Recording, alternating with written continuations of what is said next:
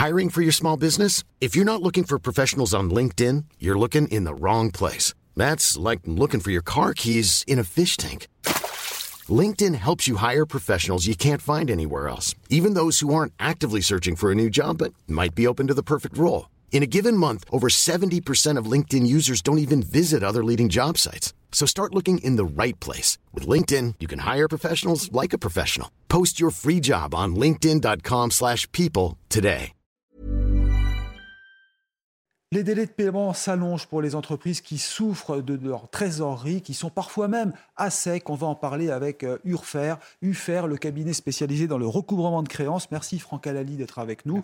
Alors les exemples ne manquent pas. Les entreprises ont de plus en plus de difficultés. On voit avec le groupe euh, Koukaï qui est en redressement judiciaire. Et alors j'aimerais savoir comment euh, aujourd'hui fait-on pour s'en sortir quand on est une PME qui n'a plus d'argent dans les caisses? Les, impayés ont, toujours existé. Hein. Moi, ça va mmh. faire 32 ans que je travaille dans le métier euh, dont 17 ans rien que chez UFER, mmh. euh, ça a toujours été un, gros problème et je vais vous dire, je n'ai jamais connu de, période de baisse. Mmh. Euh, peut-être l'année 2020 de Covid où plus personne ne, facturait ou ne relançait. Donc c'est pas un phénomène nouveau, mais qui s'aggrave. C'est pas un phénomène nouveau, mais qui s'aggrave effectivement. Aujourd'hui, je dis attention, puisque le rapport de l'Observatoire des délais de paiement déjà à fin 2021, calé sur les bilans de 2021, annoncer des délais qui s'allongeaient, et notamment les grosses entreprises qui ne payent pas.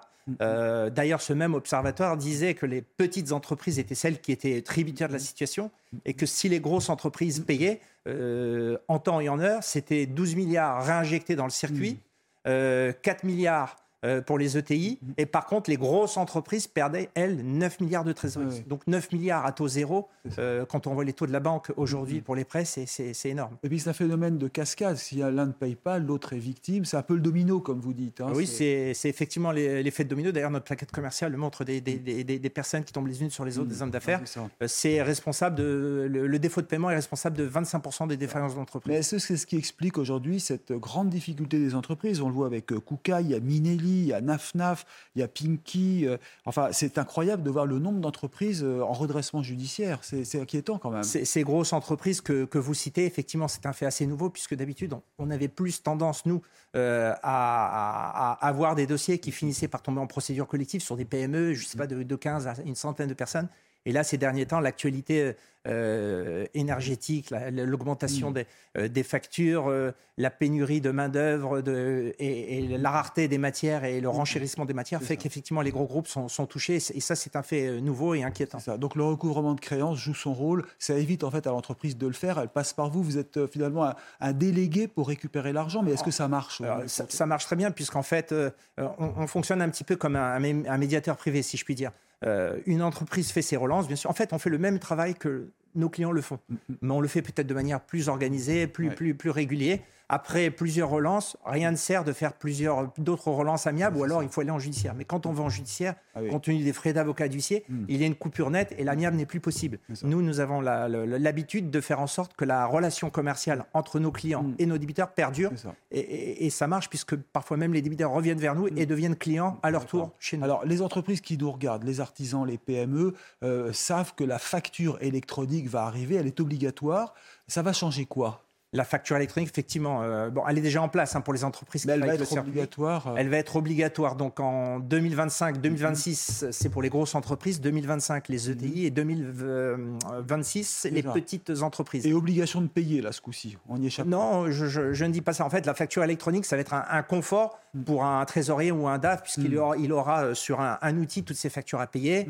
Mm, de jeunes startups, d'ailleurs, parlent de mettre des programmateurs de paiement oui, c'est ça, il y aura un bouton, il suffira de cliquer pour être payé, mais est-ce qu'on jouera, est-ce que les entreprises Il suffira de cliquer, mais moi je ne pense pas que ça changera le, jeu. Au contraire, je, vois d'autres problèmes parce que au même titre qu'on n'est pas obligé de, cliquer sur le bouton payer euh, ou de faire un chèque, c'est la même chose. Euh, un mauvais payeur, vous savez, quand on ne paye pas une facture avec 30, 60, 90 jours, voire parfois 180 jours de retard, c'est un acte de gestion volontaire euh, pour avoir du cash gratuitement. C'est pas un oubli. C'est ça. Mais enfin, ils payent les salaires, heureusement, il faut l'espérer. Oui, les, salariés, oui. Dernière partie, les entreprises accumulent les soucis, on ne peut pas le nier.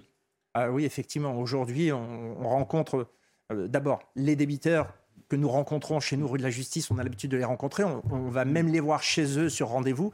On, essaie de, trouver des solutions amiables. Ils nous parlent de leurs problèmes, donc on met des échéanciers en place, qui est assez, assez euh, nouveau pour nous, en, quantité, en proportion. Mm. Euh, les clients aussi sont, sont, sont inquiets parce que main-d'œuvre qui mm. coûte plus cher, matière.